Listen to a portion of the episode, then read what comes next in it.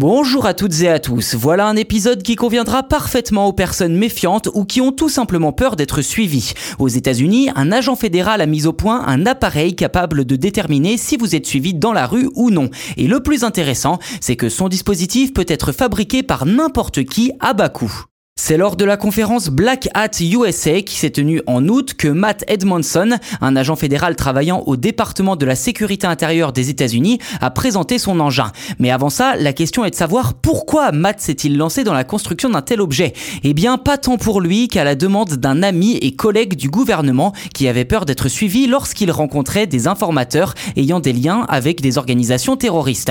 Dès lors, Matt explique que pour seulement 200 euros, son appareil est capable de scanner des fréquences Bluetooth, Wi-Fi, SDR, Zigbee et de repérer les appareils à proximité. Alors concrètement, il utilise un mini ordinateur Raspberry Pi alimenté grâce à une batterie externe USB auquel il a ajouté un petit écran tactile ainsi qu'un module Wi-Fi en USB. Dans le détail, Matt Edmondson explique que son système utilise le logiciel Kismet pour analyser les communications sans fil. S'il a commencé par enregistrer l'adresse MAC des appareils, l'agent s'est vite rendu compte que beaucoup pouvaient la modifier de manière aléatoire à chaque tentative de connexion. Il a donc décidé d'y associer le nom SSID du réseau recherché par les appareils. Ainsi, son système crée toutes les 5 minutes un nouveau fichier dans lequel il enregistre les informations de tous les appareils à proximité. Si le même appareil est présent dans plusieurs fichiers, cela signifie qu'il a été détecté à proximité de la personne à au moins 5 minutes d'intervalle. Le système envoie donc une alerte.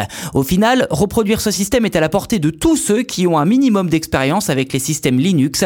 Les composants sont en effet accessibles au grand public et le code du logiciel en libre accès sur le site GitHub. À l'avenir, Matt Edmondson espère améliorer son système en ajoutant d'autres protocoles sans fil ainsi qu'un GPS pour pouvoir enregistrer la localisation des appareils.